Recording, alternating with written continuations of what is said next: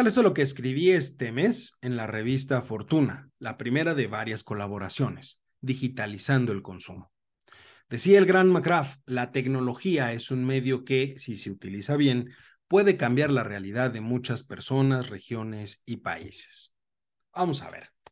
La pandemia por la cual atravesamos a nivel internacional en los años recientes dejó al descubierto varias situaciones que no pueden ni deben esconderse. Usted y yo lo vivimos en carne propia. Entonces, es significativo que todas estas experiencias sean motivo de análisis y reflexión, no solamente de manera personal, sino también a nivel empresarial, y muy importante en este último.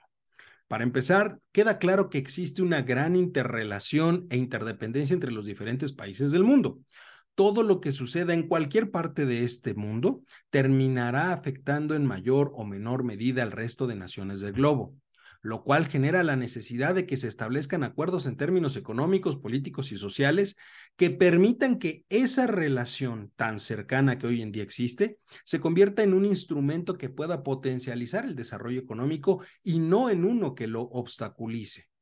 En segunda instancia, la forma en la que consumimos no es la misma que la que teníamos hace apenas tal vez 5 o 10 años. El uso de nuevas herramientas ha permitido que las personas demanden cada vez más bienes y servicios producidos dentro del territorio donde se encuentran, pero también los que se producen en otros lugares del mundo. Una cuestión que lejos de provocar un problema en la economía nacional como se podría pensar, la complementa permitiendo el desarrollo de nuevos modelos de negocio y obligando a las empresas a ser más productivas, innovadoras y competitivas. Voltee a su alrededor y realmente considere cuántos de los bienes que tiene a su alcance fueron producidos dentro del país y cuántos fuera del país. Hace apenas 20 años, lo más importante era la atención de los clientes de manera física. Hoy esas prioridades han cambiado. Otra cuestión importante es la dinámica de consumo que se generó durante la pandemia. A ver, si bien es cierto, el cierre de la actividad y el encierro alejó a los consumidores de las tiendas, acercó también un nuevo mercado que no padece de ninguna restricción de tiempo o lugar y que se encuentra conectado 24/7 desde las aplicaciones, donde ahora los dispositivos móviles pasaron de ser simples medios de comunicación y herramientas de trabajo que nos permitían contestar mensajes, correos y otro tipo de situaciones, hacer herramientas que nos permiten el consumo de bienes y servicios.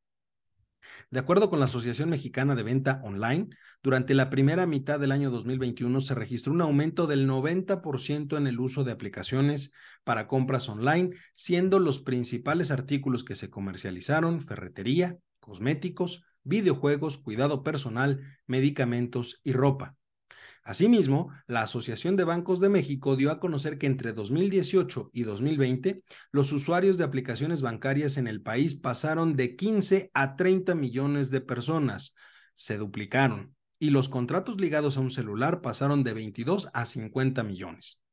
Por su parte, el Banco de México informó que la plataforma CODI, desarrollada por el Instituto Central para facilitar las transacciones de pago y cobro a través de transferencias electrónicas, sumó un total de más de 8.9 millones de cuentas validadas y se han llevado a cabo más de 2.2 millones de operaciones, que implica un monto de poco más de 1.700 millones de pesos. Sin embargo, a pesar de los grandes avances que reporta nuestro país, existe una gran parte de la población que todavía desconfía del uso de las aplicaciones, sobre todo aquellas personas de mayor edad y cuyo estilo de vida involucra la compra de bienes y servicios de manera presencial, algo que es totalmente normal. Y sobre todo en ellos porque existe todavía la creencia de que al no existir alguien visible del otro lado, es muy sencillo que se cometan fraudes o se haga mal uso de la información que se pueda proporcionar lo cual también habla hasta cierto punto de la falta de respuesta de las instituciones para poder mitigar estos temores.